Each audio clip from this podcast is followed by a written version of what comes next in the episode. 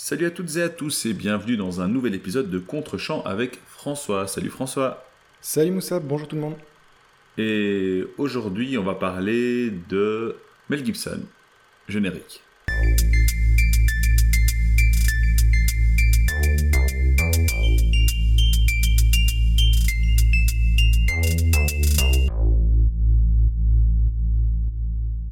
Et donc cette semaine, c'est Payback, l'histoire de Porter, incarné par Mel Gibson, un voyou laissé pour mort suite à la trahison de sa femme et de son associé, qui cherche à récupérer son dû, la part du butin dont il a été dépossédé, et qui va remonter toute la chaîne alimentaire de la pègre new-yorkaise, totalement ébahi de voir un homme seul s'attaquer à la toute-puissante organisation, dans le seul but de remettre la main sur quelques malheureux 70 000 dollars. C'est un pur exercice de style, euh, ce polar néo-noir cite des influences hardboiled qui me plaisent beaucoup, de même que cette première tentative à la réalisation du scénariste Brian Helgeland, déjà connu à Hollywood pour son travail d'adaptation, notamment sur LA Confidential, et qui signe ici un film qui m'est terriblement sympathique. Moussa, sans plus attendre, qu'as-tu pensé de ce payback? Euh, Je suis un peu pris de court parce que je pensais que tu allais faire plus long. ok. Euh, écoute, par où commencer?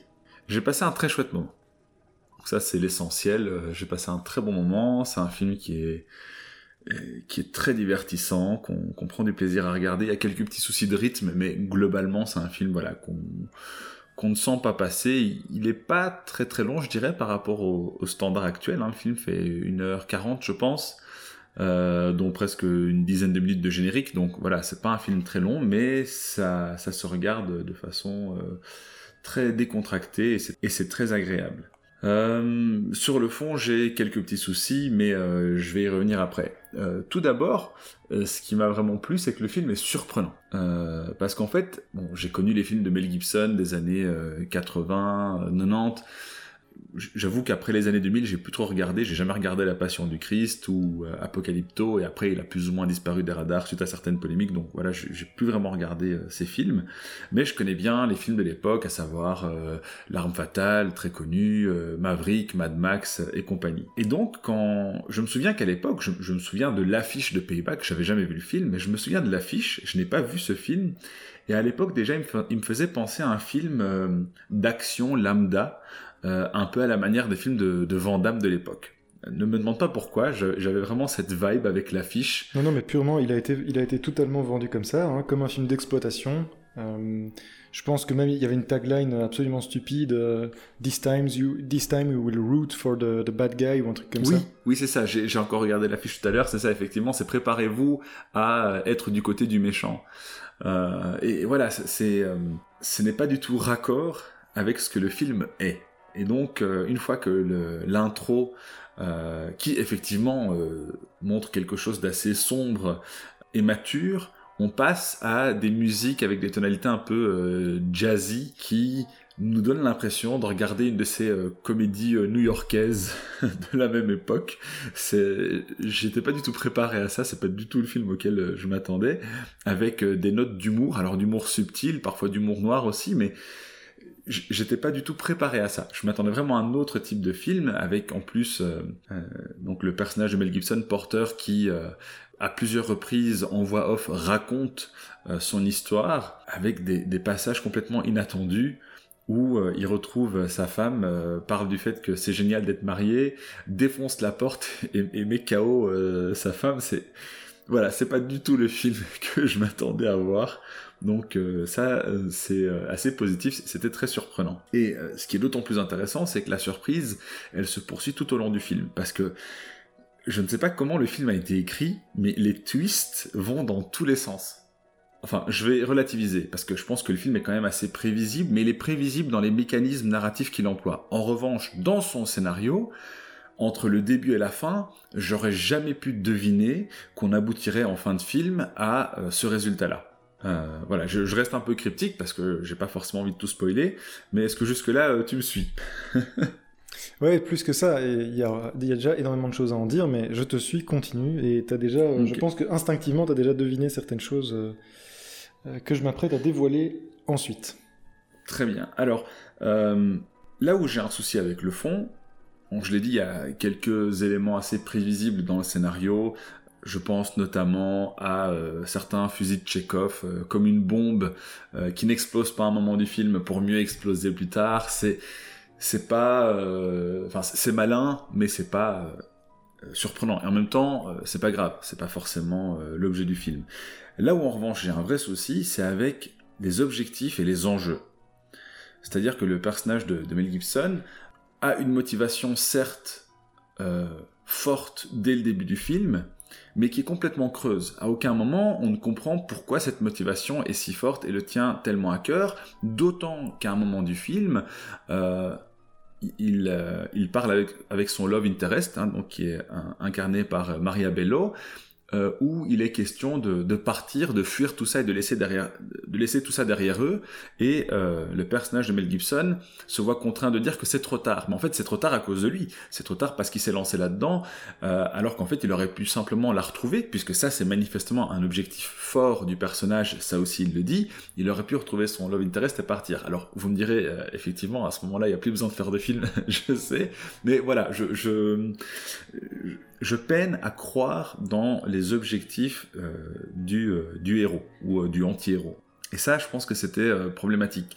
Et c'est une réflexion qui est venue plusieurs fois dans le film. Ça ne m'a pas fait bouder mon plaisir, mais voilà, ça m'a fait tiquer quand même. Et ça, on en parlera une fois que tu reprendras euh, le relais. Je vais juste euh, encore aborder deux points. Tout d'abord, euh, l'esthétique du film. Il y, a vraiment des, choses très intéressantes dedans. L'humour par l'image que je trouve très réussi. Il y a un plan notamment où le personnage de Mel Gibson est, encerclé d'assaillants, dont un qui a un, un, canif dans la main et donc qui s'apprête, on le devine, à lui tailler les bijoux de famille. Ah, le castrer, oui, tout à fait. Tout à fait. Et euh, il y a un plan de loin où on voit Mel Gibson allongé, qui lève la tête, l'air un peu hébété, et les autres qui l'encerclent. Et, ça, c'est typiquement le, le, genre d'image qui retranscrivent parfaitement euh, le côté absurde et l'humour de la situation. Et il y en a plusieurs comme ça, et ça, je trouve que c'est très réussi.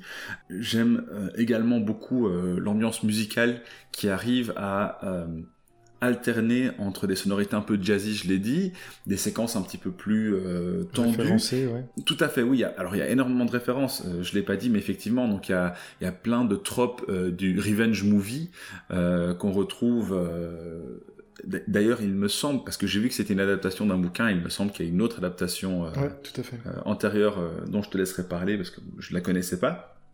Mais on retrouve vraiment les tropes de, du revenge movie avec ce petit twist un petit peu euh, burlesque et, euh, et, et surprenant et, ces références, on les retrouve également donc euh, dans la musique. Enfin, la chose qui m'a euh, frappé, euh, c'est le casting. C'est-à-dire qu'en dehors de, de, Mel Gibson, la plupart des acteurs qui jouent dans le film ils sont, sont déjà à l'époque. Alors ils sont incroyables, mais ce sont à l'époque devenus des un peu des acteurs de série B. Ouais, ce bien sont sûr. pas les grands noms de l'époque. Tout à fait. Donc tu as Greg Henry, tu as John Glover. moi John Glover, je l'ai découvert à l'époque dans, enfin à l'époque c'est un peu plus tard, mais dans, dans Smallville. Ouais. tu as David Paymer. Je m'attendais pas du tout à voir. Bill, Bill Duke, Chris Bill Christopherson. Duke, ouais, tout à fait. Mais oui, donc ce, ce, sont des noms, euh, voilà, enfin, qu'on a oubliés et pour cause, et ils se retrouvent tous dans ce film, ouais. euh, presque à servir de faire valoir à Mel Gibson, qui est la star du film.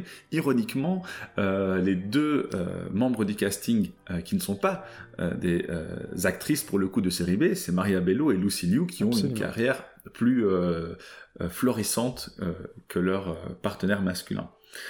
Euh, donc voilà, c'est un film surprenant, un film très très ludique, très divertissant, avec un souci en ce qui me concerne dans le scénario.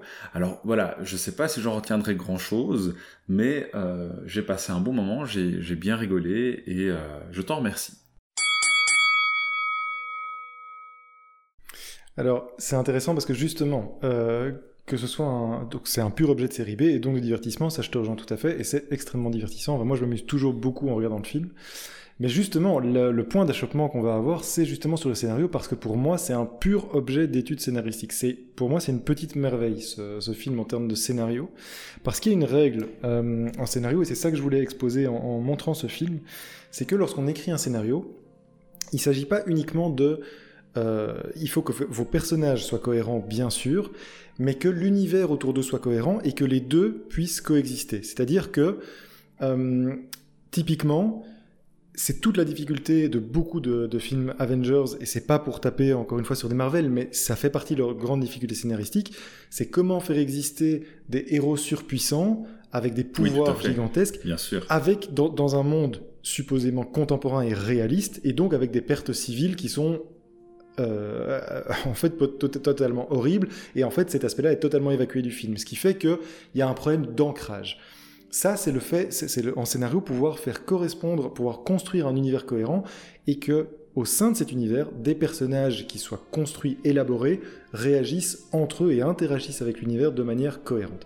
Ici, c'est en fait une exception à la règle. Et c'est ça qui est super intéressant. C'est que, et tu l'as pointé parce que tu l'as ressenti, en fait, tout l'univers fonctionne de manière ultra cohérente. C'est un pur univers de gangsters, euh, euh, références polar hardboiled, etc. Et mhm. tout fonctionne de manière cohérente, sauf le protagoniste principal, incarné par Mel Gibson. En fait, Porter a un objectif que personne dans le monde, dans l'univers du film, ne comprend. C'est-à-dire qu'il veut récupérer, il veut récupérer non pas l'argent du casse euh, suite auquel il a été trahi, il veut récupérer sa part du butin, ce qui n'a aucun sens. Il veut récupérer uniquement 70 000 dollars et il s'attaque pour ça à une montagne. C'est-à-dire qu'en fait, le jeu n'en vaut pas du tout la chandelle. Et pourtant, c'est ce qui se fixe comme objectif et c'est ce qui, le définit. Et c'est ça qui est passionnant, c'est-à-dire que tout au long du film, personne ne comprend l'objectif de ce personnage qui veut une seule et unique chose, 70 000 dollars. Et en fait, si n'importe lequel des personnages qui croisent lui accordait, parce que plusieurs de ces personnages ont le pouvoir de lui accorder, euh, non pas cette faveur, mais cet objectif, le film serait terminé beaucoup plus tôt. Et c'est ça qui est hyper marrant, c'est qu'en fait, le, film est parvenu à construire un univers totalement cohérent et à placer un chien fou au milieu du jeu de qui. C'est-à-dire que Mel Gibson fait s'effondrer le château de cartes de, euh, de cet univers totalement cohérent et bien construit. Et c'est ça qui est passionnant dans le film. Euh, en fait, le personnage est cohérent envers lui-même, il est juste pas cohérent envers l'univers. Mais c'est voulu. Et c'est vraiment euh, hyper satisfaisant et hyper intéressant parce qu'en fait, c'est quoi le principe? Il y a, d'autres films qui ont fait ça, mais on ne pense pas nécessairement à ces films-là quand on parle de Payback. Je pense notamment à Duel, euh, le premier film de, Spielberg, dans lequel un camion pourchassait inlassablement un conducteur qui ne parvenait pas ah à s'en débarrasser. Plus proche de nous, le film It Follows, que je trouve super intéressant, euh, que j'aimerais beaucoup te faire voir, eh bien, c'est le même principe de la menace qui, quoi qu'on fasse, avance et, euh, et on ne fait que se rapprocher de l'échéance. On peut encore même penser à Don't Look Up d'Adam McKay euh, plus récemment, où on sait qu'il y a cette menace qui... Euh, tu l'as vu, hein, je pense, Don't Look Up? Euh, donc le film non.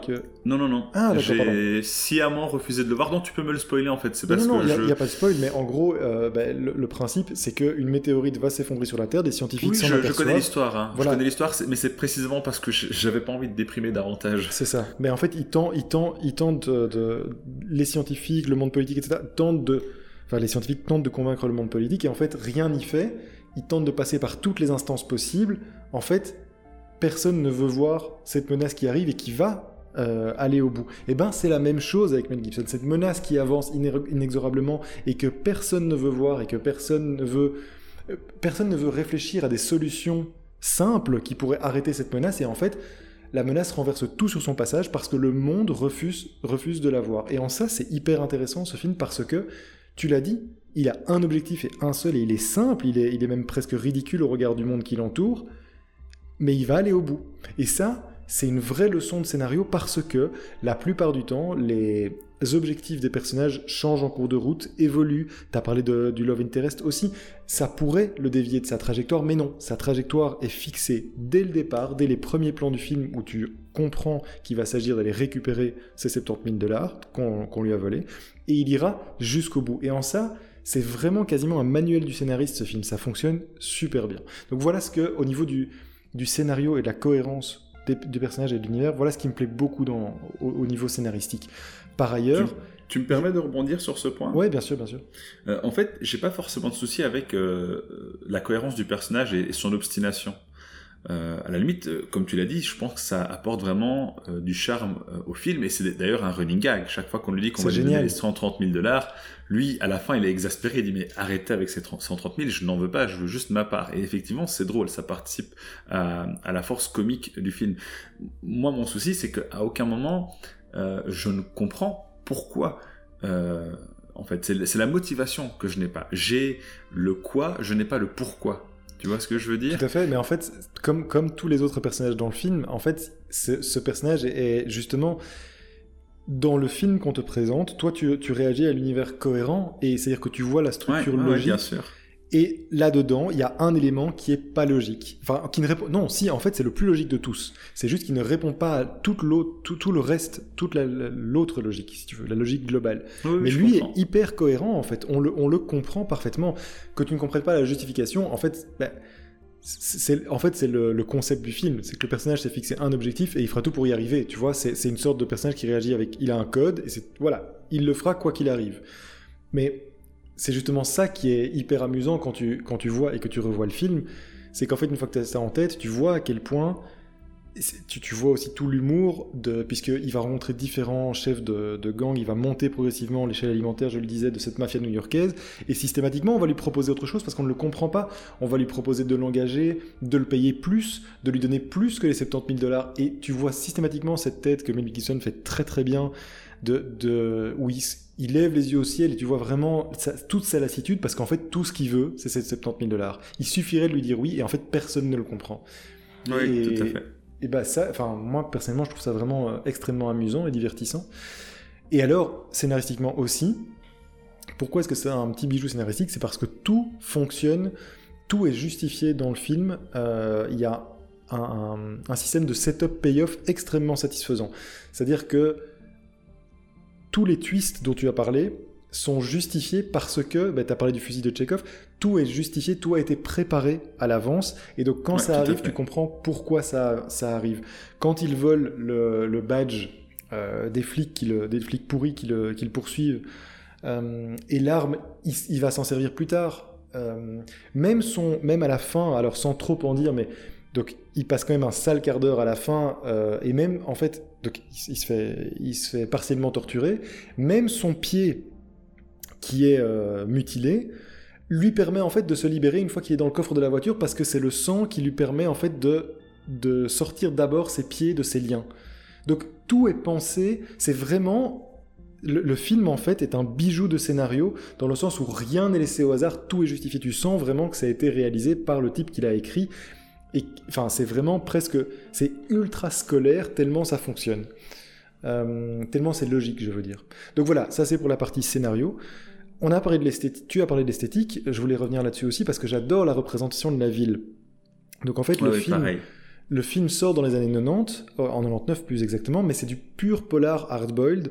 Euh, c'est vraiment en fait une imagerie de la ville qui renvoie à des films, des, des, polars des années 70. Donc qui, est presque expressionniste parfois. Et moi, ça m'a régulièrement fait penser ces, ces plans comme ça, euh, extrêmement cadrés sur ces immenses buildings qui en fait ont été tournés à Chicago. Alors l'action, c'est jamais dit que c'est tourné à New York, mais c'est vraiment dans l'esthétique new-yorkaise. Ça se voit bien sûr. Ouais, tout à fait. Euh, mais moi, ça m'a fait penser régulièrement, et je l'avais, je l'avais pas identifié les premières fois que j'ai vu le film, mais là cette fois-ci très fort, au Gotham City que tu vois dans Batman The Animated, Series. Donc le dessin animé euh, de Batman qu'on a tous. Oui, je vois très euh, bien. Je suis en train de réfléchir, alors je t'avoue que j'ai pas du tout vu. En fait, moi, ce que j'avais comme impression, notamment le premier plan qui, donc, qui est très large sur un des ponts de New York, je sais pas lequel, et où on voit donc à l'horizon de New York, suivi par un plan du métro. Euh, ah, maintenant que tu le dis, c'est vrai qu'il y a un petit côté un, peu Gotham, mais ce que je trouve intéressant, c'est que c'est filmé de plein jour. Euh, et ça casse justement avec euh, le, la façon traditionnelle de représenter du, film noir. Tout à fait. Et, c'est malin. C'est malin. dès le début, je trouvais ça très très malin de la part du réalisateur. Et eh ben, puisque tu en parles, justement, ça se passe de jour en effet. Néanmoins, je pense, et c'est ça c'est la, deuxième partie euh, que je voulais expliquer sur le contexte, mais je pense qu'il a dû voir un film qui est très euh, avec un filtre bleu, c'est-à-dire un film très gris. Oui, tout à fait. Voilà. Et eh ben, en fait, donc ce filtre a été obtenu euh, par une opération chimique pour vraiment appliquer, oui, décolorer, désaturer l'image et pouvoir lui donner un filtre gris. L'objectif était vraiment de donner une référence visuelle des films très gritty comme ça des années 70. c'est de la référence à Peckinpah, à Duborman, etc. Et d'ailleurs, c'est très réussi d'ailleurs, vraiment. Et c'est notamment réussi parce que, et c'est pour ça que moi je pense aussi beaucoup à Batman, c'est parce qu'en fait il utilise beaucoup, notamment dans le décor, des voitures des années 70. Tu as ces, ces, ces voitures qui sont plus du tout qui sont pas du tout euh, datées des années 90. Au contraire, ces voitures, ces longues voitures très carrées, très rectangulaires, très anguleuses, ça fait vraiment directement référence aux années 70. Et voilà, moi j'ai très fort vu cette référence à Gotham City euh, qui me plaît beaucoup dans le film. Euh, et puis, tu l'as dit, en 1h40, c'est emballé, c'est pesé, le film est super efficace, tient en 1h40, c'est enfin, voilà, un petit bijou. Et, c'est surprenant parce que il se passe quand même beaucoup de choses dans le film. Absolument. mais ça n'a jamais. Enfin, il y, a des baisses de rythme à certains moments. Je trouve qu'il y a des chutes de rythme, mais globalement, je n'ai pas l'impression que le film a été trop vite. Tu vois, comme c'est le cas aujourd'hui, tu as des films qui font deux heures et demie aujourd'hui, euh, parfois adaptés de bouquins, où tu as l'impression qu'on euh, on a été à la, à, la sulfateuse pour. Euh, ici, c'est pas vraiment le cas. Eh ben, et pourtant, tu m'offres une transition rêvée pour la deuxième partie et, le contexte du film dont je voulais parler, parce que figure-toi que le film que tu as vu, eh ben, c'est pas le film qui a été tourné. Euh, et je voulais euh, revenir un moment là-dessus parce que il se trouve que Brian Helgeland, en adaptant euh, le, roman de Hunter, voulait faire une version beaucoup plus cynique, beaucoup plus noire de l'histoire qui est racontée ici. Or, au moment des projections test, comme ça se fait souvent à Hollywood, le public a réagi très négativement pour certaines scènes en particulier. C'est-à-dire que dans le film qui a été tourné et dans le premier montage de Brian Engeland, euh, Mel Gibson, lorsqu'il retrouve sa femme au début du film, donc sa femme qu'il a trahi, qui lui a tiré dans le dos et, euh, vers qui il, revient pour essayer de retrouver euh, son argent au départ, eh bien en fait, il s'aperçoit qu'elle est devenue droguée depuis, depuis les cinq mois qu'il a passé en revalidation totalement droguée à l'héroïne, etc. Et en fait, il la bat. Et il y a une scène très violente, et on voit les images, ça a été tourné, où il bat sa femme. Et il bat sa femme en fait avant le flashback qui te montre et qui montre au spectateur que c'est sa femme qui lui a tiré dans le dos. Euh, donc premier élément qui a vraiment déplu non seulement au spectateur mais aussi au studio. Deuxième point choquant pour les spectateurs, euh, le chien. Il y a un chien dans le film qui se fait descendre. Ça, ça pouvait pas passer non plus. Et enfin, la fin était très très, était beaucoup plus euh, sombre que la fin que tu as vue puisque on, reste plus ou moins sur un happy dans ce film-ci. Or, la, fin initiale ne permettait pas de savoir si Mel Gibson avait survécu, euh, si le personnage de, Porter avait survécu. En fait, il se faisait descendre à la fin du film, euh, il, ne, finissait par pas récupérer son argent, euh, et, en fait, il se faisait embarquer par Rosie, donc son love interest, et ils partaient tous les deux en voiture, mais Mel Gibson était en train de se vider de son sang, et donc on terminait le film là-dessus, on ne savait pas ce qu'il advenait de porteur. Et donc, les, les séances tests ont vraiment été catastrophiques pour le film. Et la productrice de Paramount euh, est venue chez euh, le réalisateur en disant Ok, tu me laisses récapituler. Donc, dans ce film, Mel ne récupère pas son argent, il meurt à la fin et un chien est tué. Ça, c'était vraiment les points d'achoppement. Et, et Brian Engeland, en réalité, en fait, a voulu tenir son engagement et ce qu'il avait filmé, euh, et a dit, ben, en fait, euh, pour une fois, il n'a pas été dépossédé du film, comme c'est souvent le cas à Hollywood, en particulier avec des réalisateurs qui en sont à leur premier film. Hein. ça arrive très souvent qu'on les mette sur les côtés, ou qu'on les vire tout simplement et qu'on récupère le projet. En fait, tant Mel Gibson, qui était producteur sur le film, que la productrice de Paramount lui ont proposé, voilà, on va devoir un peu modifier la fin, il y, a, certaines scènes qu'on va devoir modifier, mais on te laisse en charge. Voilà ce qu'on te propose, filme cette fin film et on te créditera euh, comme réalisateur du film. Et Helgeland, en fait, a refusé. Euh, et donc, il est parti du projet. Du coup, Gibson et euh, la production ont réécrit certaines scènes du film, et notamment le troisième acte, qui est beaucoup plus favorable à Gibson, enfin favorable au personnage en réalité, et qui a beaucoup mieux fonctionné au, niveau de, des, comment dire, des projections test. Et pour te donner un exemple, Chris Christopherson, qui est super dans le film, hein, qui incarne Bronson, c'est le, mafieux final, euh, le boss final euh, que, Porter doit affronter, n'était même pas dans la première version. En fait, il a été rajouté dans ce troisième acte, euh, acte qui, a été, qui a été réécrit. La scène de, de, passage à tabac de sa femme a été complètement enlevée. Le chien ne meurt pas, hein, puisqu'il a, il a lui aussi un payoff à la fin, à la fin du film, ce pauvre toutou. Euh, et donc voilà, quelques scènes clés ont été coupées au montage, le tout a été réécrit, et c'est le film que tu vois, que tu as vu, toi, pour cette, euh, pour cette séance. Alors ça, c'est la première partie de l'histoire, et c'est une histoire typique d'Hollywood, ça se passe hyper souvent comme ça, dès qu'il y a des dissensions créatives, très souvent le studio reprend la main, euh, amène de nouveaux réalisateurs, etc.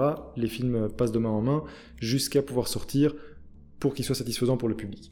Mais la belle histoire ici, et c'est suffisamment rare à Hollywood pour le souligner, c'est qu'en 2005, Mel Gibson, en tant que producteur, et Paramount ont proposé spontanément à Helgeland de pouvoir euh, effectuer une director's cut sur base de tout le matériel euh, qu'il avait filmé, puisqu'en fait il avait, tout filmé. Hein. Il avait fait un premier montage, etc. Et donc en 2005, Helgeland accepte de revenir et de proposer et de, travailler sur une director's cut de Payback qui existe, qui est étalonné totalement différemment, c'est-à-dire que le filtre bleu que tu vois dans le film en fait n'existe plus du tout. Le film est beaucoup plus chaud, c'est très bizarre de voir ces images et c'est très bizarre de voir cette version. Euh, et donc le film est assez différent, encore plus cynique, enfin beaucoup plus cynique et beaucoup plus noir. Euh, on voit notamment, et ça c'est encore une scène qui a été coupée au montage initial, mais Mel Gibson à un moment tue de sang-froid euh, juste un voyou qui, qui, avait insulté Rosie. Donc c'est vraiment... c'était pas possible pour l'audience de l'époque de voir, de s'attacher à un personnage qui, a ces agissements-là. et donc voilà, une, une Director's Cut existe, elle date de 2005, enfin 2006. c'est disponible. Quand vous achetez le Blu-ray, vous avez les deux versions et c'est vraiment intéressant de pouvoir comparer. Mais donc le film qui reste effectivement, c'est ce film qu'on a vu toi et moi, c'est ce film destiné à l'audience, qui je trouve, pour lequel j'ai beaucoup beaucoup d'affection. Hein. Euh, les critiques considèrent que la Director's Cut a légèrement amélioré le film. Moi j'ai beaucoup d'affection pour la version studio. Euh, bizarrement, parce que je trouve qu'elle fonctionne malgré tout. Mais voilà, je trouve que c'est une belle histoire pour le coup d'Hollywood, parce que c'est même Mel Gibson lui-même qui a été proposé à Helgeland de, de, revenir travailler sur le film.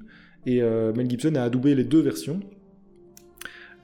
c'est voilà, c'était un petit moyen aussi de pouvoir parler de lui en évitant de parler de toutes les polémiques. Je crois que ça a déjà beaucoup été fait, mais c'est pour aussi proposer un autre regard euh, sur lui, sans excuser tous ses travers et toutes ses dérives. Mais Mel Gibson, c'est lui qui est venu en fait chercher Helgeland et qui lui a proposé de, enfin qui lui a donné sa chance pour son premier film et qui en plus est revenu le chercher donc à la fin, quelques années plus tard, pour pouvoir faire une director's cut parce qu'il savait que ça lui ça tenait au cœur à ce gars-là. Et c'est probablement la seule personne à qui ça tenait à cœur parce que le public avait bien reçu Payback. Néanmoins, euh, Gibson et les producteurs, pour le coup, et une fois n'est pas coutume, euh, ont proposé à ce directeur, donc à ce réalisateur, de pouvoir euh, proposer sa propre vision. Je trouvais ça assez intéressant à souligner. Donc voilà pour Payback, qu'est-ce que j'avais à dire sur le contexte de ce film passionnant et dans lequel on retrouve effectivement, et je terminerai par là, un casting vraiment génial parce que c'est toutes des, têtes d'acteurs de, seconde zone, mais qui sont, enfin, c'est c'est une galerie de portraits absolument formidable. Et, ben, j'avais dit que je terminerais par là, mais cette fois-ci je termine vraiment par là.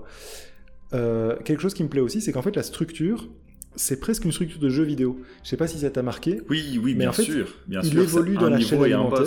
Exactement, c'est exactement ça. Et c'est très étonnant euh, de voir ça avec nos yeux euh, contemporains, mais je trouve que la structure ressemble vraiment à celle de jeu vidéo, avec un personnage qui évolue de boss en boss. Mais c'est surtout, enfin, j'ai envie de revenir sur le casting parce que euh, vraiment c'est assez frappant. C'est vraiment le genre de casting que tu t'attends à trouver dans un film de Charles Bronson, quoi. Tu pas dans un film avec Mel Gibson. Et d'ailleurs, le, méchant, Bien sûr. le boss final s'appelle Bronson. Bah, évidemment, pour moi, la, référence, elle, est, elle, est, extrêmement claire. Donc c'est vraiment voulu. quant à la structure, oui, oui, vraiment, en fait.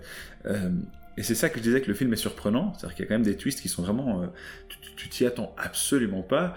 Tu as un personnage qui semble être le boss, et en fait non, Mel Gibson lui dit, euh, bon, c'est qui le patron hein, euh, Appelle-moi le patron, je veux pas oui, ça. Il y a un autre patron, et oui, effectivement, tu vois qu'il y a cette succession... et, c'est d'autant plus drôle que les, ceux qui ont l'air d'être les boss au début, en fait, s'avèrent être de simples larbins. Et ça aussi, c'est absolument hilarant et ça contribue à, à, l'humour du film. Oui, tout à fait. Oui, parce qu'il faut, il faut le dire, c'est un polar de divertissement, c'est du, du néo-noir, mais il y a beaucoup d'humour. C'est quelque chose que quelques actionneurs des années 90 savaient faire. Moi, j'ai beaucoup pensé à. Enfin, oui, c'est beaucoup ce que McTiernan est parvenu à tirer de Mais Bruce oui, Willis. j'allais dire. euh, Euh, moi, eh je ben- pensais à Last Action Hero en fait. Voilà, ah bah oui, voilà, exactement. Bah, deux fois McTiernan du coup. Euh, mais il y a quelques actionneurs qui sont parvenus à, à- à aller sur cette ligne-là, en, étant- en restant assez, assez gritty, assez, assez gore parfois même, assez violent, mais avec cette touche d'humour qui est assez décapant. Euh, et voilà, Mel Gibson fait partie de ces types avec Bruce Willis, avec Schwarzenegger, qui sont capables de jouer sur ces deux registres. Et c'est une ligne pas facile à tenir. Et, euh, et je trouve que Payback est pas assez connu parce que, enfin, c'est un digne représentant de, de ces, de ces films-là. Oui, c'est ça. En fait, moi, je pensais vraiment. Oui, je dis, un film à la Van Damme et pas du Ouais. tout un film à la Bruce Willis. Donc, c'était assez, euh, assez surprenant. Effectivement, ouais, McTiernan, je pense, euh, un des meilleurs représentants du genre euh, à l'époque. On est vraiment dans la même veine ici. Et c'était, euh, c'était rafraîchissant, en fait. Donc, oui, j'ai trouvé ça très, très divertissant à regarder. Et tout ce que tu racontes sur, sur donc, la, la version Director's Cut est vraiment fascinant. Je sais pas si j'aurais envie de la regarder, du coup, compte tenu de l'aspect un peu plus sombre et, euh, dramatique euh, que tu évoques, mais peut-être qu'un jour je, me laisserai tenter. Ouais, ça vaut la peine de voir, les deux. Et, euh, et puis un dernier petit mot sur, sur Helgeland, qui a continué sa carrière donc de scénariste. C'est notamment lui qui a, qui a travaillé sur l'adaptation de Mystic River, mais aussi de Man on Fire de Tony Scott.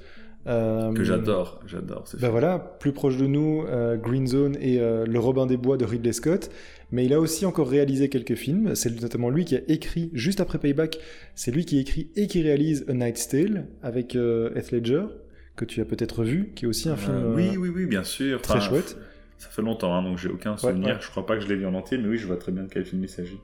Et plus récemment, euh, Legend, à- dans lequel Tom Hardy incarne euh, deux personnages jumeaux. Oui, oui, oui, tout à fait. Voilà, c'est lui non aussi plus, qui avait écrit, et réalisé le film. Donc voilà, euh, ça lui a quand même mis le pied à l'étrier au niveau de la réalisation, mais, mais scénaristiquement, je trouve que c'est vraiment un type assez passionnant, Helgeland. J'en profite pour poser la question. Est-ce que tu as vu Lucky Number Slevin Bien sûr. Ok, d'accord, parce que oui, moi j'ai aussi fait des parallèles entre les deux. C'est dommage que tu l'aies vu, j'aurais bien voulu te le montrer dans le cadre de, du podcast, mais on pourra en discuter autour d'un verre du coup. Ça marche. Avec Très bien, eh bien écoute. Eh bien écoute, merci euh, pour cette proposition. Euh, J'ai passé un très bon moment et hâte de discuter du prochain film, puisque la semaine prochaine, euh, je t'ai demandé de regarder, euh, que je ne dise pas de bêtises, JCVD de Mabrouk El Meshri de euh, 2008. Euh, Ah, C'est pour ça que t'arrêtais pas de me parler de, de Jean-Claude Van Damme. Tu me disais l'épisode suivant. eh bien, même pas en fait, c'est un pur hasard puisque euh, ça fait déjà une semaine que je l'ai mis sur notre liste.